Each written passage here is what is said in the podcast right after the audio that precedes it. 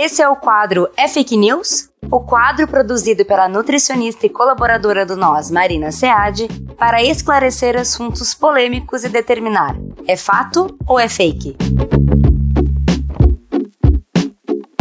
Em abril de 2023, diversos portais de notícias postaram que uma pesquisa sugeriu que o consumo de batatas fritas pode estar ligado à depressão.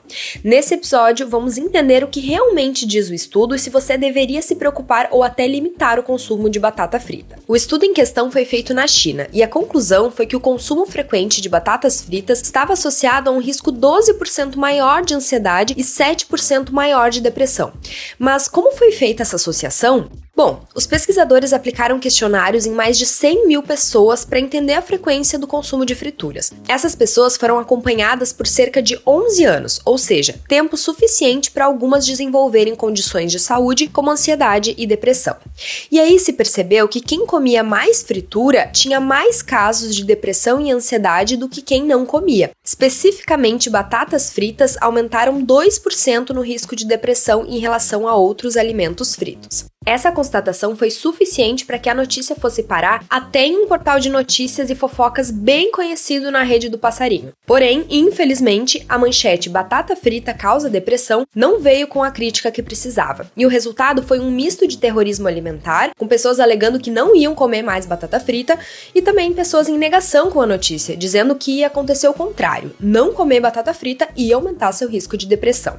Para começar, uma coisa precisa ser dita. Só porque o estudo encontrou associação entre o consumo de batata frita e depressão, não significa que batata frita cause depressão. Na verdade, a relação pode ser até contrária. Quem tem depressão e ansiedade causados por outros fatores desconhecidos tem a tendência de piorar seus hábitos alimentares, portanto, comer mais alimentos fritos. Como batata frita é a fritura mais popular ao redor do mundo, seu consumo é maior apenas por ela ser mais disponível. Portanto, não tem como sair dizendo que quem come batata frita vai ter depressão. E o estudo não diz isso. Eles dizem que, abre aspas, esses resultados, tanto de forma epidemiológica quanto mecanística, abrem uma perspectiva na importância de reduzir o consumo de frituras para a saúde mental e fornecem evidências para entender a ansiedade e depressão desencadeadas pela acrilamida. Fecha aspas. Ou seja, para os autores, essa associação é baseada numa hipótese. E essa hipótese é baseada em outra parte do mesmo estudo, agora feita para entender o que tem na batata frita que poderia causar algum dano à saúde. Segundo eles, a resposta está em um composto chamado acrilamida. Por isso, eles fizeram uma segunda parte da pesquisa. Colocaram acrilamida na água de peixes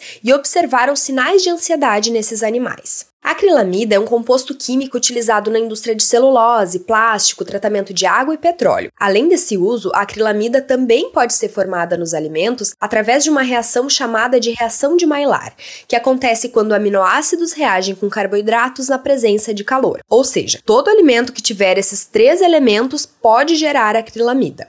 Isso acontece especialmente em alimentos ricos em um aminoácido chamado asparagina. Um desses alimentos é a batata frita. Além da acrilamida ser potencialmente tóxica e possivelmente estar relacionada ao risco de doenças mentais, a IARC, que é a Agência Internacional de Pesquisa em Câncer, colocou essa substância na categoria de potencialmente carcinogênica. Ou seja, de fato, é uma molécula que merece atenção e preocupação. Por esse motivo, agências como o FDA americano fiscalizam as quantidades de acrilamida nos alimentos da indústria, além de orientar medidas para minimizar essa formação. Uma delas, que elimina em até 10 vezes a formação de acrilamida, é o branqueamento, que consiste em colocar as batatas em água fervente e depois em água gelada. Ou também fazer um remolho, que é colocar as batatas com água e sal por 15 minutos. Ou seja, já estão sendo tomadas medidas para reduzir o teor de acrilamida dos alimentos. Além disso, você pode fazer essas duas coisas em casa se quiser se proteger. E por fim, vale a pena moderar o consumo de frituras por ser um preparo que envolve um grande teor de gorduras e calorias, o que pode contribuir para o ganho de peso. Manda pra gente pelo Instagram Nós a Nutrição qual outro assunto você quer ouvir por aqui. Até o próximo episódio.